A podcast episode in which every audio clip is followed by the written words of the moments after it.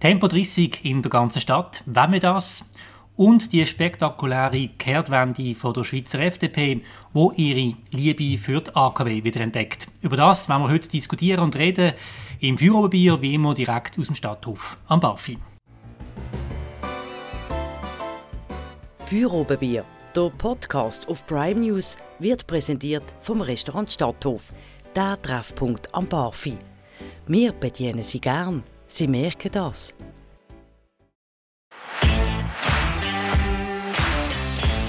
Bei uns zu Gast ist heute einer der mächtigsten Politiker, wenn ich das sagen darf, hier im Kanton. Er ist schon am Grinsen, der Raphael Furo, grüner Grossrot. An der ETH hat er Verkehrsplanung studiert. Er ist der Präsident von einer der wichtigsten Kommissionen bei uns in der Stadt, nämlich von der UWEG, der Umwelt-, Verkehrs- und Energiekommission. Ganz herzlich willkommen. Merci vielmals für die Einladung. Bei uns und ich sitzt auch Anja Schara. Hallo miteinander. Schön, dass du Zeit hast, bei uns zu sein und nicht nur im Dienstagsclub bist. mein Name ist Christian Keller und wir fangen gerade an. Tempo 30 in der ganzen Stadt, das ist ein Vorstoß, wo Sie fordern, Raphael Fuhrer, das ist von Ihnen lanciert worden im Grossen Rot, dass wir in der ganzen Stadt flächendeckend Tempo 30 einführen. Bevor wir über das jetzt diskutieren, was ist Ihr Antrieb und wie stellen Sie sich das vor? Also es sind verschiedene Gründe, die mich dazu bewogen haben. Einerseits Lärmschutz. Viele Bewohnerinnen und Bewohner leben immer noch über dem Grenzwert, was Lärm anbelangt. Das ist ein wichtiges Thema. Das andere ist Verkehrssicherheit, also Unfallreduktion. Und das dritte ist auch die Verkehrskultur. Also ich glaube, dass wenn wir die Geschwindigkeit runterbringen, dass wir dann mehr Zeit haben, um aufeinander zu schauen, Blickkontakt aufnehmen und dass wir besser aneinander vorbeikommen. Das sind eigentlich so die drei wichtigsten Punkte. Gewesen. Ich fasse zusammen, wie es die Gegenseite sieht. Sie wollen das Auto weg aus der Stadt. Das Auto kann immer noch da sein, es muss halt einfach nicht äh, mit 50 zwischen Ampel 1 und Ampel 2 fahren, wo man eh wahrscheinlich nur kann, vielleicht 15 Sekunden äh, tatsächlich Tempo 50 fahren. Aber wie ernsthaft ist das gemeint? Ist das jetzt einfach ein Vorschlag zum Debatte lancieren, dass wir wieder über das Thema reden, oder meinen Sie das wirklich ernst, dass in der ganzen Stadt überall Tempo 30 soll gelten? Das ist ziemlich radikal. Also auf den meisten Straßen ist es schon Tempo 30. Nicht auf der Hauptstraße? Auf der Hauptstraße nicht. Auf denen sind es äh, sehr punktuelle Abschnitte, die schon Tempo 30 sind. Das funktioniert auch. Und vor, wenn ist das 20, 30 Jahren, als man die Quartierstraße auf Tempo 30 gemacht hat, ist ja genau die gleiche große Diskussion gewesen, ist das nicht radikal? Man könnte sie nur bei Kindergärten oder bei Altersheimen machen und damals haben wir es überall gemacht und heute ist das absolut normal und ich glaube, wenn man das jetzt würde machen würde, man in 10, 15 Jahren das genauso normal finden wie heute in den Quartier. Mhm. Anja, du hast gerade kürzlich das Autobillett gemacht. Äh, freust du dich darauf, den Motorrad zu lassen und im Schneckentempo durch die Stadt zu fahren? ja, also das wäre dann meine Befürchtung. Ich nicht, oder es macht ja absolut Sinn, in der Quartierstraße Tempo 30 zu fahren. Eben, das ist auch eng, dort sind viele Anwohner, Kinder etc. unterwegs. Ähm, aber ich sehe es jetzt überhaupt nicht. Zum Beispiel ist es bei der Steilen Schanze zum Beispiel der Viadukt auf zum Bahnhof. Das ist doch das ist eine mega breite Straße, dort hat es auch Velostreifen und alles. Und wenn jetzt dort alle mit 30 rumtuckern, sehe ich eigentlich eher, dass sich das dann bei der nächsten Ampel einfach staut, wenn, wenn, ja, wenn jeweils noch ein Auto durchkommt. Das ist, ich sehe da nicht ganz den Sinn dahinter. Und dort sind ja nicht wahnsinnig viele ähm, Häuser ringsherum, wo die Leute wohnen, von dem hat der Lärmschutz sind jetzt auch nicht so problematisch, dass das sehr laut wäre. Also entlang vom Cityring wohnen ja schon auch recht viele Leute. Also die Verlängerung vom Cityring ist auch die Feldbergstrasse zum Beispiel. Und ähm, ich finde einfach, die Leute haben genauso ein Anrecht auf Lärmschutz wie die, die in einer Quartierstraße wohnen. Die zahlen genauso Steuern, ähm, leisten ihren Beitrag und ich meine, Grenzwert gilt am Schluss für alle. Und das, das, ähm, dass es irgendwie, also die Kapazität ist unter Umständen höher bei Tempo 30, äh, weil der Verkehrsfluss ruhiger wird, kommen am Schluss mehr Autos durch so einen Querschnitt von einer Straße auch durch. Also da muss man sich keine Sorgen machen. Und gute Sicherheit, ein Velostreifen ist sicher mal eine, eine gewisse, bietet eine gewisse Sicherheit, mhm. aber es gibt dann immer noch Kreuzungen, es gibt auch immer noch Abschnitte, wo man vielleicht mal muss als Velofahrerin, Velofahrer links abbiegen und nicht mehr auf dem Velostreifen kann fahren kann. Dann kann man doch einfach Velostreifen mehr machen. Gut, Das Also man ich, ich ja. fahre ja auch meistens Velo oder bin zu Fuß unterwegs. Also fände es jetzt auch gut, wenn an gewissen Kreuzungen einfach wirklich die Veloführung auch sicherer ist oder ersichtlicher. wäre ich auch gerade dabei, ja. Das kostet halt einfach wieder Platz und ähm, der ist nicht überall vorhanden. Und der Vorteil von Tempo 30 ist schon, dass, dass man ähm, mit dem Platz, den man hat, kann besser aneinander vorbeikommen, weil man eben mehr Zeit hat, um aufeinander zu reagieren. Also das macht wirklich einen großen Unterschied, ob ein Auto mit 30 oder mit 50 auf einem zukommt. Einfach Reaktionszeit äh, Gut, also- und all diese Sachen. Der Autoverband werfen Ihnen ja vor, Sie würden die Fakten verniedlichen. So ist es letzte Woche gesagt worden. Sie würden negieren, dass der Verkehrsfluss im Gegenteil dann schlechter wird, weil von der Hauptroute ja die Funktion ist, dass die den Verkehr kanalisieren. Und wenn natürlich auf der Hauptroute Tempo 30 eingeführt wird, dann braucht es das nicht mehr. Dann haben Sie Ausweichverkehr äh, in den Gebieten, wo Sie ja nicht wollen, nämlich in den Quartieren. Was sagen Sie da dazu? Wie sehen Sie das? Also das ist schon untersucht worden von verschiedenen Leuten. Es hat eine Studie gegeben für das Bundesamt für Strassen, wo jetzt ja nicht normalerweise in, äh, in der Vermutung steht, dass die besonders autofindlich sind. Und dort ist äh, herausgekommen, dass in den Beispielen, was es schon gibt, dass es eben nicht zu Ausweichverkehr gekommen ist, und zwar in keinem einzigen Fall. Und es leuchtet mir auch ein, also jetzt gerade zum das Beispiel äh, Steine Schanze, wenn ich vom Bahnhof komme, dann ist glaube die erste Kreuzung dort, äh, geht rechts zum Gymnasium und links äh, in Richtung Ausstoß. Und das haben wir so gelöst, dass dort nur Velofahrerinnen und Velofahrer abbiegen können. Und die nächste Kreuzung genau das gleiche, also Richtung Musikakademie und Richtung Leinenstrasse, ist auch wieder so, dass nur Velo können abbiegen können. Und ob jetzt 50 oder 30 signalisiert ist auf dem, auf dem Steinerring, Steinerschanze, macht keinen Unterschied. Es können einfach nur Velo abbiegen und darum biegen auch nur Velo ab und es wird nicht zu Ausweichverkehr kommen. Also so kann man das Problem lösen. Ja, sie sehen da ein Problem, aber ich glaube, viele sehen vielleicht das Problem gar nicht. Also es ist ja, es ist ja die Funktion von einer Hauptverkehrsachse ist ja, dass der Verkehr schnell vorankommt. Und wenn Sie, also wenn ich mir vorstelle, wie Daniel jetzt gesagt hat, auf der Steineschanze Tempo 30, dann komme ich ja nicht mehr schnell vorwärts. Also es ist ja völlig ineffizient, dort Tempo 30 einführen. Also was man weiß, ist, dass man, wenn man... Das ist rein ideologisch. Das, nein, es ist überhaupt nicht ideologisch. Also, ich habe mich schon recht informiert und äh, was andere Städte machen und auch andere Länder. Und was man zum Beispiel weiß, ist, dass bei Tempo 30 im Vergleich zu Tempo 50 verliert man pro 100 Meter etwa eine Sekunde.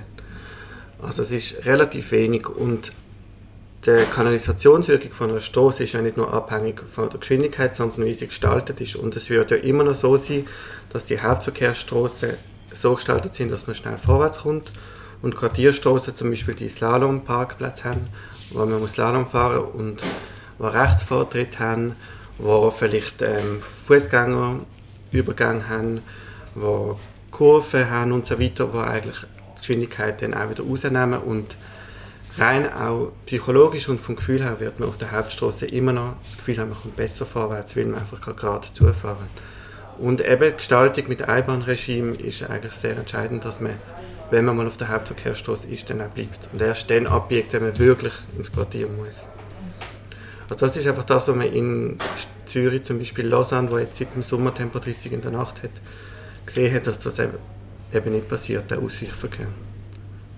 Und vielleicht noch ein weiteres Argument, vor eben 30 Jahren, als man die Tempo 30 Zone in den Quartieren noch nicht hatte, ist es ja nicht so gewesen, dass auf dem Cityring niemand gefahren ist und dafür alle in der Eulerstraße und in der was gibt es dort noch, ähm, einfach in der Nebenstraße, sondern schon damals, obwohl man ja auch hätte können, hätte können 50 fahren im Quartier, sind die Leute auf der Hauptverkehrsstraße geblieben. Also weil man der Geschwindigkeit, das Gefälle von der Geschwindigkeit noch nicht hatte. Ja, ich, also ich sehe einfach nach wie vor das Problem jetzt je nach Straße nicht. Also Sie haben die Feld- die Feldbergstraße vorher als, als Beispiel genannt. Dort sehe ich jetzt viel eher, okay, dort hat es mega viele Leute, die, links und rechts wohnen. Dort hat es auch wahnsinnig viele Leute, die, die unterwegs sind. Auch zu oben gerade, die in den Ausgang gehen etc. Also dort wäre das jetzt für mich einleuchtender als einfach auf, auf irgendeiner Straße, wo, wo breit ist, wo nicht wahnsinnig, oder beim Viadukt links und rechts hast du ja keine Häuser in dem Sinn.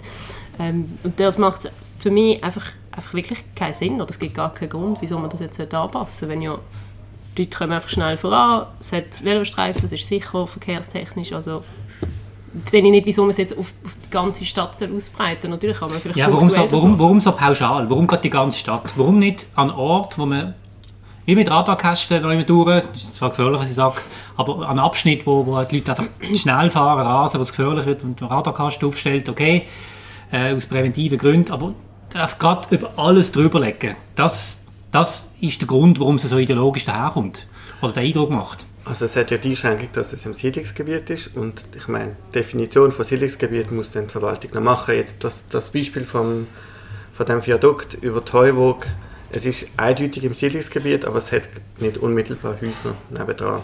Ich meine, das ist jetzt ein Grenzfall, wo man sich dann überlegen kann, ob man es dort wirklich durchziehen muss. Mhm. Aber ich denke jetzt, wenn wir, wenn wir jetzt da bleiben und dann eben weitergehen, wenn das Viadukt fertig ist, dann also, würde ich jetzt sagen, wenn man dort Tempo 30 machen würde, es ja auch attraktiver werden, um dort zu laufen. Vielleicht laufen heute dort eben so wenig Leute durch, weil es so unattraktiv ist, weil Tempo 50 ist. Es laufen schon Leute durch, aber es hat links und rechts Trottoir. Ja, aber es geht nicht Genau, und das könnte sich dann ja auch entwickeln, dass, äh, dass auch an den grossen Strassen, wo heute vielleicht ein Restaurant gar, gar nicht ähm, findet, dass es sich lohnt, zum rauszustuhlen, dass die Leute vielleicht dort eben explizit nicht durchlaufen weil es so lärmig ist, weil es so unangenehm ist an so schnellen Autos. Mhm. Aber dann kann man doch die Straße ganz abschaffen, also dann kann man auch sagen... Ja, also dann, dann, aber das ist auch wieder ideologisch, Entschuldigung, wenn ich das sage. Es, es ist doch so, dass eben, man hat Strassen aus irgendeinem Grund auch baut, damit sie eine Funktion erfüllen. Also, die erfüllen sie weiterhin. Ja, aber es ist eine gleiche Diskussion, wie man sagt, das Gewerbe, gewisse Gewerbebetriebe braucht es einfach nicht mehr, weil es die nicht mehr geben darf. Nicht alles durchmischen in den Wohnquartier mit Arbeiten und so. Äh, aber es gibt halt immer noch Gewerbe, das Lärm macht. Und es gibt auch noch Strassen, wo man halt einfach drauf muss fahren muss, weil sonst kann eine Stadt nicht mehr funktionieren. Es ist wie ein Kreislauf im Körper, hat es auch Hauptschlagadern, die funktionieren. Und da hat man das Gefühl, das ist ein bisschen das Märchenbuch, das da aufgemacht wird und das ist dann das schöne, romantische Tempo 30 Basel. Ja, die Straßen werden weiterhin sein und es werden wahrscheinlich genauso viele Autos auf dieser Straße fahren, einfach nicht mehr mit 50, sondern maximal mit 30. Wäre dann das Thema, also ich meine, wir haben ja inzwischen auch immer mehr Begegnungszonen in Basel, wo dann Tempo 20 ist und Fußgänger Vortritt haben etc. Wieso dann nicht gerade alles Begegnungszonen? Also wo hört es denn auf oder, oder ist dann in 15 Jahren das Debatte? Also das kann gut sein, das finde ich richtig gut. Also Winterthur zum Beispiel hat gesagt, sie machen Tempo 30 auf der Hauptstraße und Tempo 20 möchten sie jetzt massiv fördern in der Quartierstraße. Bei uns ist es so, dass ja Tempo 20 auf Quartierstraße dann eingeführt wird, wenn eine Mehrheit der Bevölkerung den Antrag mitträgt. Und ich glaube, an diesem Verfahren wird festgehalten, von dem her ist das jetzt nicht ein Automatismus. Man muss es bei uns befürchten. Es geht ja auch um den Lärm, haben Sie gesagt. Mhm. Okay, Sie arbeiten bei einer Firma, die auf der Webseite, gerade auf der Startseite, ähm, Technologien anpreist, zum Beispiel, wie man kann Beleg machen auf der Straße, damit es weniger laut ist. Das ist doch ein innovativer Ansatz. Der tut mir jetzt viel realistischer. Warum nicht so eine Maßnahme? Das lässt sich perfekt kombinieren miteinander. Tempo 30 und lärmmindernder Belag ist die perfekte Lösung. Warum denn nicht die zweite Maßnahme, also eben äh, Belag, die weniger laut sind und das andere nicht machen, damit die Leute nicht eingeschränkt werden beim Autofahren? Also ich würde beides kombinieren. Lärmmindernde Belag und Tempo 30 ist eine ideale Ergänzung. Ähm, Belag leisten ihren Beitrag, leisten, häufiger aber langt das nicht. Und das Problem bei den Belägen ist halt, dass sie am Anfang eine gute Wirkung haben und mit der Zeit, je mehr dass sie äh, abgenutzt sind, umso schlechter wird dann auch die lärmmindernde Wirkung. Und bei Tempo 30, wenn man das einführt, dann bleibt das Tag und Nacht und äh, ja, jede Woche. Wie ähm, kommentieren Sie die Aussage von der Sicherheitsdirektorin von der Freimann, die gesagt hat, doch kommen wir in Teufelsküche mit den Rettungsfahrzeugen, mit Polizeieinsätzen, die werden eigentlich kriminalisiert, weil die müssen schneller unterwegs sind, zum Teil als Tempo 30. Wie soll das gehen? Das scheitert ja an der Machbarkeit.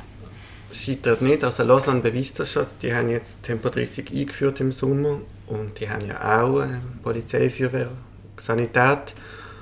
Und was man wissen muss, ist, wenn so eine Blaulichtorganisation mit Blaulicht und äh, Horn unterwegs ist, dann dürfen sie schneller fahren als die Maximalgeschwindigkeit. Es muss verhältnismäßig sein. Also auch heute ist es ja so, dass äh, Sanität nicht mit 50 wird durch, äh, über einen Aschenplatz fahren zur Stoßzeit mit wahnsinnig vielen Fußgängerinnen und Fußgängern. Da gibt es auch eine gewisse Anpassung. Da gibt es einfach im Moment zwei Probleme. Das erste Problem ist die Rasengesetzgebung, wo man ja damals gesagt hat, man möchte eigentlich den Ermessensspielraum der Gerichte möglichst einschränken. Ist ein bisschen eine Tendenz, die ich nicht unbedingt gut finde. So Stichwort äh, Kuscheljustiz, man möchte, dass harte Strafen verhängt werden und darum haben wir gesagt, ab einem gewissen aber eine gewisse Abweichung von der Höchstgeschwindigkeit muss automatisch büßt werden und Führer, Führerausweisentzug und so weiter. Und das trifft jetzt die Blaulichtorganisationen, die zum Teil schneller fahren. Und da können Gerichte auch nicht anders entscheiden. Das ist äh, erkannt worden. Da hat der Bundesrat, ich glaube, im Frühling 2020 einen Bericht herausgegeben. Da hat es Vorstöße von links und rechts, die das haben wollen, wieder rückgängig machen und das ist jetzt unterwegs, das wird kommen. Also die Kriminalisierung, das sollte gelöst sein. Und das andere ist der Zeitverlust, also dass äh, Sanität spät ankommt, wenn es ein Notfall ist. Ähm, das ist sicher ein Punkt, den man genauer muss anschauen muss. Wie ich vorher gesagt habe, der Zeitverlust ist etwa eine Sekunde pro 100 Meter. Wir sind jetzt in einem relativ kleinen Kanton. Ich glaube, bei uns fällt das nicht so ins Gewicht wie jetzt zum Beispiel in, in einem Kanton wie Basel-Land, wo viel weiträumiger ist. Aber ich denke, das muss man sicher anschauen. Da geht es vor allem auch darum, um die Zeit bis also wenn jemand muss einrücken, zum Beispiel bis er in der Feuerwehr, im Feuerwehrdepot ist und von dort dann wieder weitergeht. Und da bin ich auch wirklich offen für Lösungen und da bin ich aber auch zuversichtlich, dass man das kann lösen kann. Also da wird ein wichtiger Faktor sein, wie viel Standort hat man im Kanton. Ich glaube, das hat viel größeren Einfluss, als ob man Tempo 30 auf der Hauptverkehrsstraße hat. Wie wollen Sie jemandem erklären, der im Bus äh, sitzt und äh, den ÖV benutzt, dass es jetzt einfach viel länger geht, weil halt jetzt Tempo 30 eingeführt worden ist? Also ob es viel länger geht, würde ich mir vorstellen. Ja, ist ja logisch. Ist nicht, aus meiner Sicht nicht logisch, nein, weil der ÖV hat ja oder hat eigentlich Priorität in unserem Kanton und muss bevorzugt werden. Und das ist auch der zweite Teil von der Motion, wo wie eine also Motion ist der Vorstoß, den Sie gemacht haben. Genau, das, das ist der Vorstoß. Ja. Der Tempo 30, der besteht aus zwei Teilen. Tempo 30 integral, also mehr oder weniger flächendeckend und auf der anderen Seite Bevorzugung vom öffentlichen Verkehr. Und wenn ich jetzt mit dem ÖV heute unterwegs bin, dann stand ich tatsächlich häufig zum Beispiel mit dem 33er vor dem Spalen da, mit dem 8er hm. vor der Nau Naustrasse dem Bahnhof. Und die Idee ist jetzt, was wir haben, dass man diese Sachen eben abbaut. Das wird der ÖV beschleunigen und die mögliche Reduktion von der Geschwindigkeit im ÖV durch Tempo 30 kann durch das mehr als wettgemacht werden. Und wie viel es denn tatsächlich ist, das ist auch noch nicht ganz sicher. Da haben andere Städte schon ein bisschen Vorsprung und haben das angeschaut. Und da hat sich zum Teil dann auch gezeigt, dass das eben gar nicht so schlimm war, wie man am Anfang gedacht hat. Aber was haben Sie jetzt mit dem gemeint? Also wie, wie, wie das gelöst wird? Also neue Lichtsignalanlagen, wo auf die Auto länger warten Also es gibt Lichtsignalanlagen, wo sich der ÖV wie kann anmelden schon im Voraus. Da wird ein paar 200, 300 Meter vorher schon detektiert, wenn ein Bus oder Tram nicht kommt. Und dann weiss die Ampel, okay, in 10 Sekunden oder so wird der Bus jetzt da sein. Ist das nicht heute schon der Fall? Das ist zum Teil schon der Fall ist zum Teil nicht so optimal gelöst. Also, ich glaube, das haben wir alle schon gemerkt, dass ja, also ich muss immer mit, mit, dem, mit dem Velo warten, weil irgendwie noch zwei Bustoren wollen uns. das ist dann der Nachteil, ja. Also es gibt, es gibt, also es ist Zeit, Raum und Geld. Das sind so die drei Sachen im Verkehr, die einfach immer in Konkurrenz zueinander stehen. Äh, der öffentliche Verkehr ist halt einfach auf Verfassungsebene der Vorrang und in dem Sinn ist der kommt dann zuerst und dann kommt der Fuß- und dann kommt der motorisierte Individualverkehr. Mhm. Und das ist heute zum Teil halt noch nicht so gut umgesetzt und zum Teil gar nicht umgesetzt. Also jetzt gerade der 30er und 33er Formspale da, dort wäre es schon lange eigentlich Zeit, dass man eine von diesen Autospuren halt zu einer Busspur macht. Dass der, Eben, es geht Bus um das. Es geht auch wieder darum, dort äh, Autospuren wegzunehmen und für den öffentlichen Verkehr äh, zu reservieren in unserer engen Stadt. Das ist die Folge. Weil in einem Bus halt einfach 150 Leute sitzen und in einem Auto im Stoßverkehr nur eine Person. Ja, aber dann geht es ja doch darum, dass man den motorisierten Individualverkehr los wird. Das ist Ihnen die Strategie.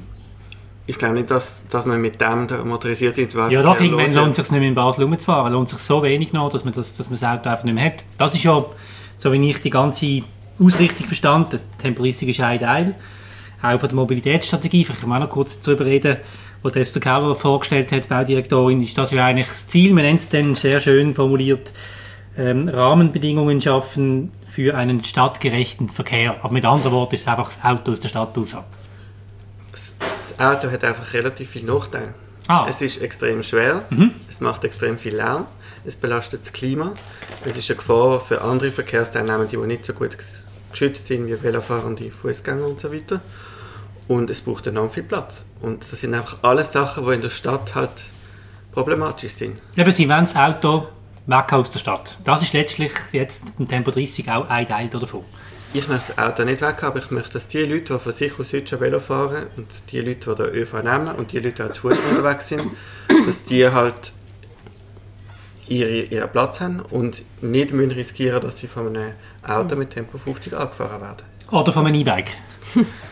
Die können nicht 50 fahren, die können nur 45 fahren. Aber müssten dann auch 30 fahren? Ist das Die müssten Ja, auch, genau. das, das ist das Nächste, oder? Das ist genau auch noch so ein Punkt. Und da, hat auch, da, da ist das Problem, dass die schnellen E-Bikes keine Tacho haben und darum kann man sie nicht büßen.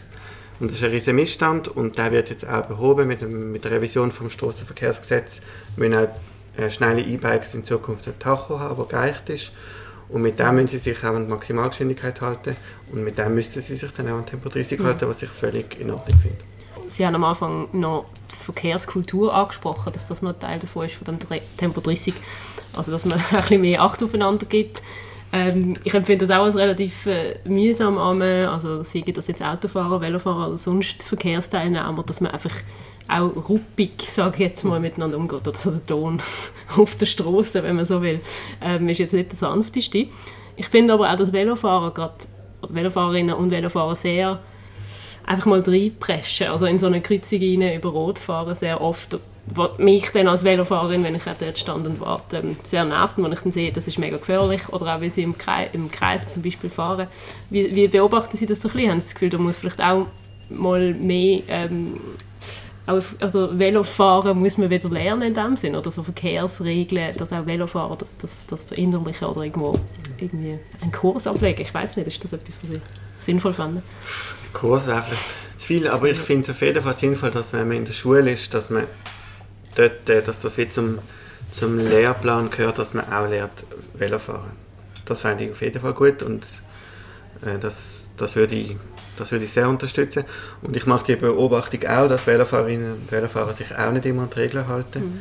Aber ich glaube, sie kennen sie oftmals nicht. Also sie haben vorher das Links, Linksabbiegen erwähnt. Ich glaube, das ist oftmals, also Ich glaube, es wissen alle, einfach. dass man die Hand rausheben und zurückschauen und dass, dass es gewisse Spuren gibt. ja, aber dass wo der man muss- Gegenverkehr dann Vortritt hat oder so, weiss vielleicht ein Velofahrer nicht einfach so. Ich, bin- ich, ich frage mich, ob es wirklich das Wissen ist. Ich glaube, es ist zum Teil auch ein bisschen... Also es gibt, glaube ich, einfach gewisse Leute, die, die sich wenig rücksichtsvoll verhalten. Das gibt es bei allen, bei den Autos, bei den Velos.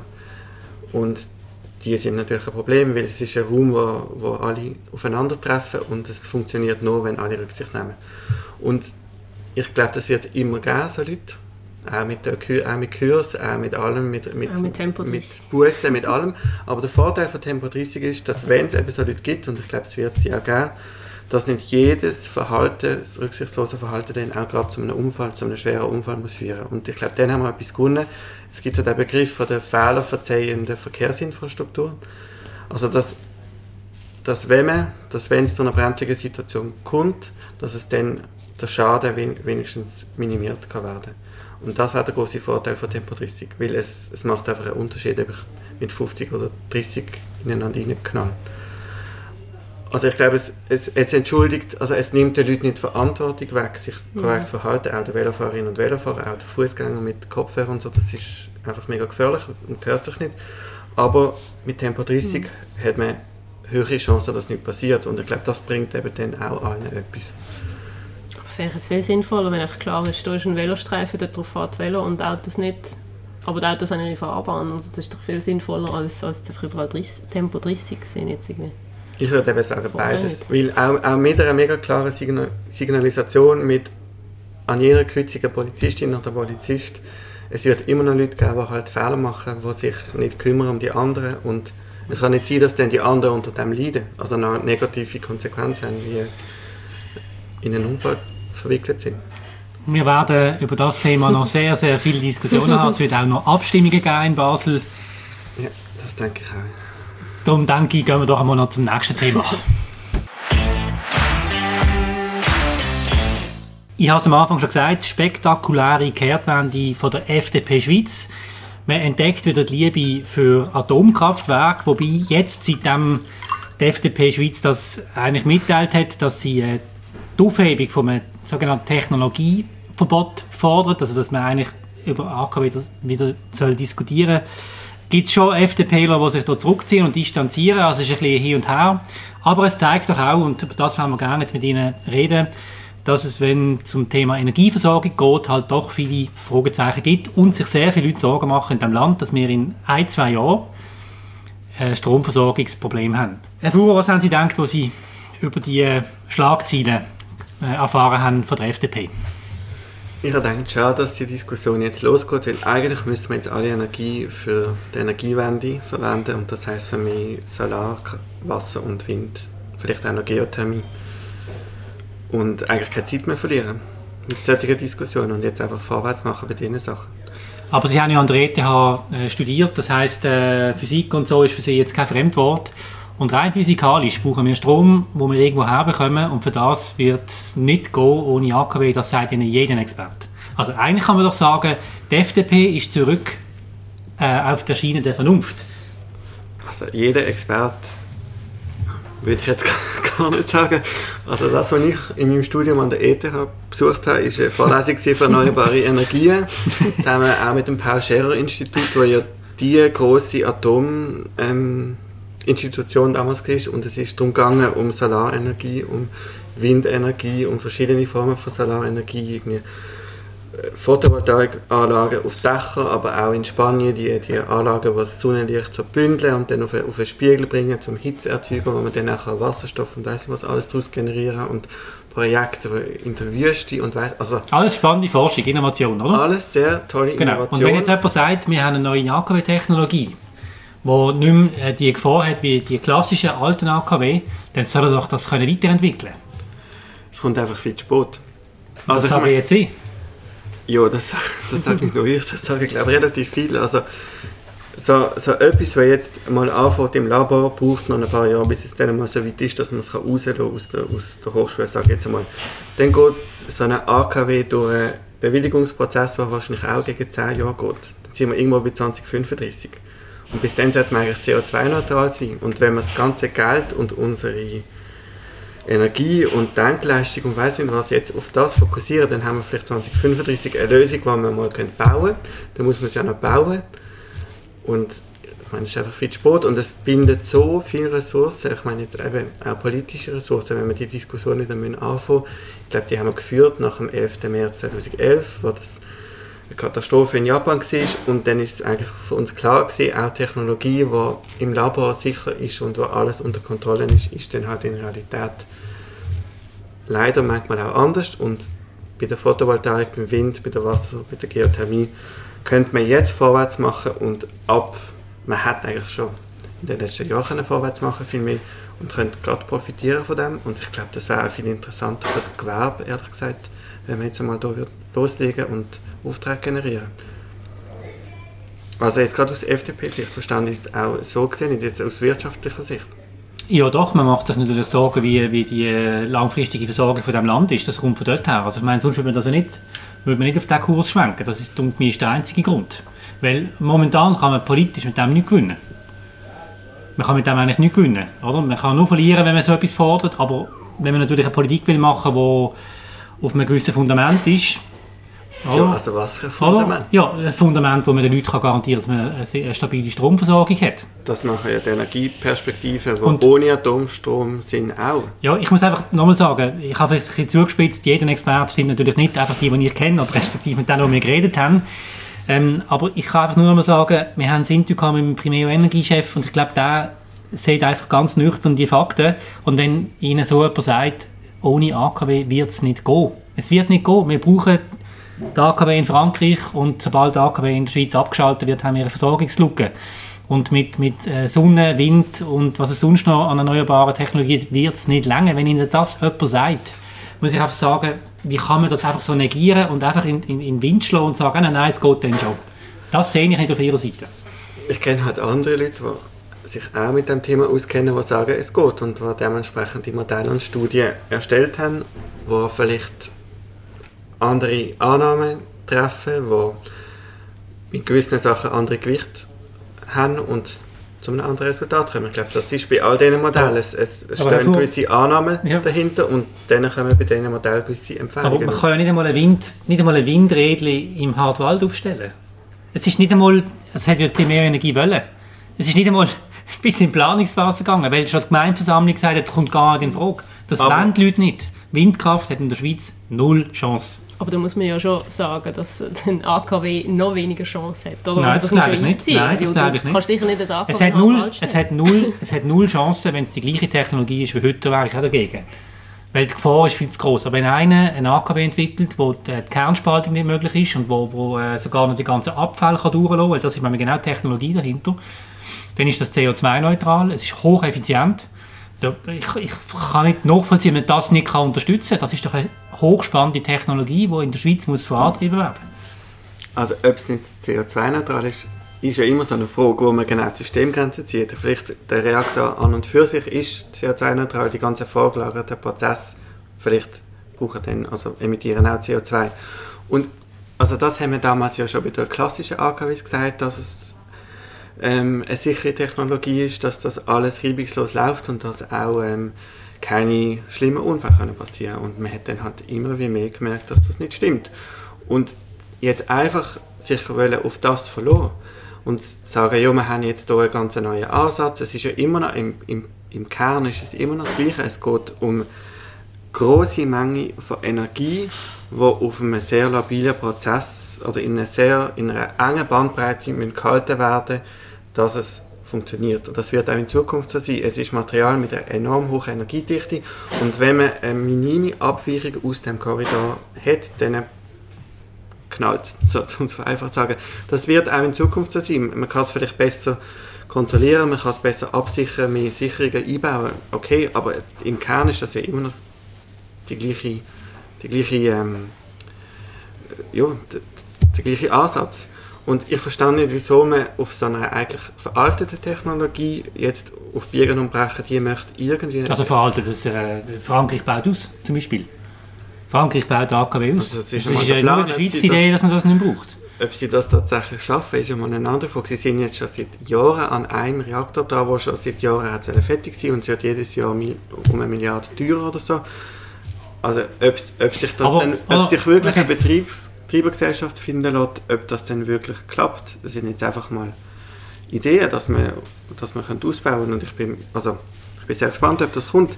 Ich glaube einfach, es lohnt sich nicht, so viel Geld und so viel Energie auf, auf etwas zu setzen, wo der Ausgang höchst ungewiss ist und Aber das führt ja dazu, also es wird nicht lange mit der Erneuerbaren in der Schweiz. Es wird nicht lange. Es ist rein, es ist nicht machbar. Das sagt Ihnen jeder. Das- es, es, langt nicht. Nicht, das heißt, Sie führen eine haben. Politik, wo Sie uns in die Abhängigkeit treiben. Also wir werden am Schluss einfach abhängig sein vom Ausland. äh, ja von, mit, mit, von, von Import. Und Uran das muss doch, es muss ja eigentlich, es muss ja eigentlich so sein, dass wir eine möglichst hohe äh, Eigenversorgung haben vom Strom. Wenn das mit Erneuerbaren geht, mit einer Selbstversorgung, sehr, sehr gern. Da hätte niemand etwas dagegen. Aber es wird nicht lange. Und ich frage mich einfach, ist es nicht grob fahrlässig, auch von der Grünen oder von der linken Seite, dass man das einfach in den Wind schlägt und jetzt eine Situation hat, wo man Notfallplan muss schmieden in der Schweiz. Man muss, man muss Notfallplan schmieden, wie wir können in ein paar Jahren noch äh, die Stromversorgung sicherstellen in diesem Land. Ich meine, das ist ja unglaublich. Also wir von den Grünen reden auch mit Leuten, die sich mit Energiethemen beschäftigen und schon seit Jahrzehnten beschäftigen. Dass es nicht mit erneuerbarer Energie langt, habe ich anders, andere Sachen gehört und habe ich auch ziemlich plausible Szenarien gesehen. Wir haben ganz viele Dachflächen, wo noch keine Photovoltaikanlage drauf ist. Das könnte man jetzt, man könnte heute anfangen und eine riesige Solaroffensive starten. Das ist auch ein Vorstoß, der im Grossen Rot durchgekommen ist. Das könnte jede Und im Gemeinde, jeder Winter, was machen, Sie, machen. was machen Sie denn im Winter?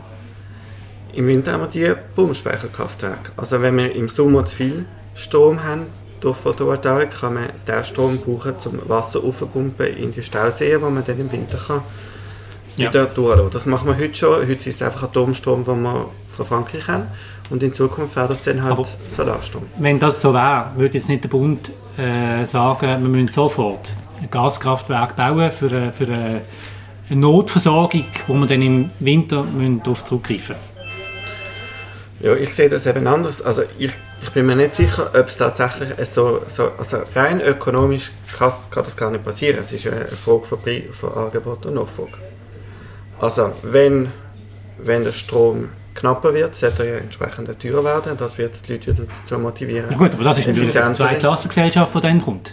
Und er kann Wieso? nur noch das Nachteil aufladen, was sich kann leisten kann, und der andere nicht mehr. Also würden wir dann so, wenn wir so, wenn wir so leben, nein, das will ich also nicht. Als Das Linke, kann ja nicht sein. als Linke würde, ich auch nicht gerne in so einer Gesellschaft Ja, aber leben. das haben Sie jetzt gerade gesagt. Also da, Nein, als Sie Linke- uns in eine Gesellschaft hinein. Uh, das finde ich aber gar nicht gut. Als Linke würde ich sagen, unser Anspruch muss sein, dass jede und jede in der Gesellschaft genug Einkommen hat, dass es gar nicht so große Unterschiede gibt. Und wenn wir das erreichen, dass jeder Haushalt genug Geld hat zum Überleben, Ja, aber das ist jetzt sehr, also mit Verlaub, aber nein, das ist Ich das kenne ist- jetzt keine ist Gesellschaft, das politisches Ziel. Okay, aber gerechtere sagen Sie mir, äh, okay, das, das, das wollen wir ja eigentlich alle. Ich glaube, das ist nicht der Punkt, sondern wenn Sie natürlich, ähm, wenn es dann auf, auf eine Politik rausläuft, die wirklich dazu führt, dass man äh, muss sagen, es fehlt das Geld, um noch irgendwie Geräte aufzuladen oder was auch immer und andere, die halt dann einfach mehr Geld haben, machen es dann einfach, weil das wird das Resultat sein.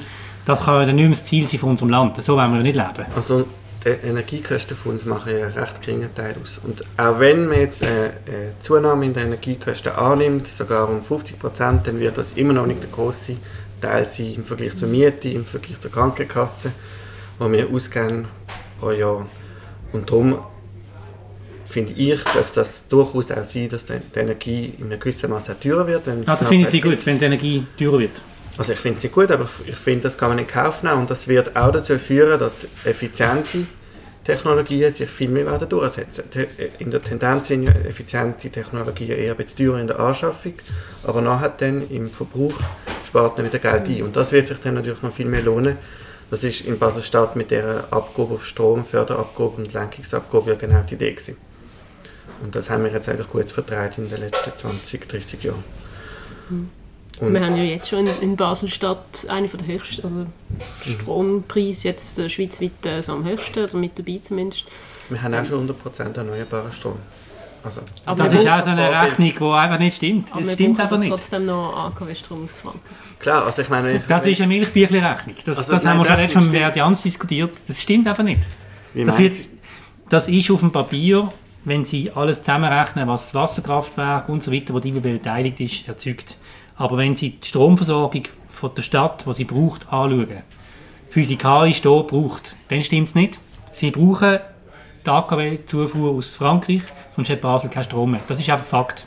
Das ist einfach, weil die Netze zusammengehängt sind. Ja. Also, weil, wir- aber ja, das, das ist ja logisch. Ja, aber also, sie können ja nicht wird- im, irgendwo im, es lenkt nicht, wenn sie irgendwo in Spanien Solarstrom herstellen.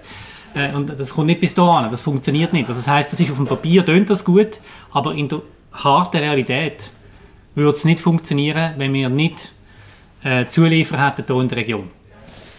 Wir tun einfach dafür sorgen, dass zum Beispiel in Spanien oder in Frankreich, wo die Anlagen sind, dann nicht muss Atomstrom gebraucht werden. Und da damit tun wir den Strom, den wir im Kanton Basel-Stadt verbrauchen, auf erneuerbare Weise herstellen. Aber bis ein Stromnetz verbunden ist, ja, kann, kann man natürlich nicht wie sagen, Kanton Basel-Stadt ist eine Insel und wir haben nur den Strom da. Genau. Aber das ist ja auch nicht das Ziel. Sondern die Menge an Strom, die wir verbrauchen, muss erneuerbar hergestellt werden. Und ich glaube, das, das würde eben auch möglich sein in der ganzen Schweiz. Und wir haben auch im Winter haben wir genug Strom, obwohl wir jetzt schon 100% erneuerbaren Strom haben. Die Schweiz tut auch im Winter, Halbjahr heute, also ja, ich glaube 2020 sind die aktuellsten Zahlen, immer noch mehr St- Strom produzieren, dass sie sogar, sogar kann Strom exportieren Sehe ich, ich sehe die, die, die Aufregung nicht. Ja, also die Frau, Bundesrätin Samaruga hat jetzt gerade ein grosses Interview gegeben äh, in den Medien, wo sie genau über das geredet hat. Sie hat gesagt, sie hat Notfallmaßnahmen ergriffen zum Handeln, weil man das Problem hat, ich weiß nicht, wie haben Sie das Interview, haben Sie es gelesen? Ich habe es nicht gelesen. nein. Okay, ich würde es Ihnen empfehlen, lesen Sie es unbedingt, weil es ist ein eine andere Sicht von einer linken Politikerin, die dort reinkommt und es doch auch sehr ernst nimmt auf das Problem, das wir zusteuern. Wir haben schon sehr lange miteinander diskutiert. Ich habe auch hier bei diesem Thema das Gefühl, da müssen wir, noch, müssen wir uns noch mal mehr Zeit nehmen, da machen wir sicher noch mehr dazu. Vielen Dank, sind Sie äh, hier heute bei uns gesehen, haben sich Zeit genommen, mit uns zu diskutieren. Merci vielmals, es war spannend. gewesen. Dankeschön, ich hoffe, es hat euch daheim auch gefallen und wenn ihr mögt, sind doch das nächste Mal wieder dabei. Eine schöne Woche, auf Wiederhören. Feuerobenbier. Der Podcast auf Prime News wird präsentiert vom Restaurant Stadthof, der Treffpunkt am Barfi. Wir bedienen Sie gern. Sie merken das.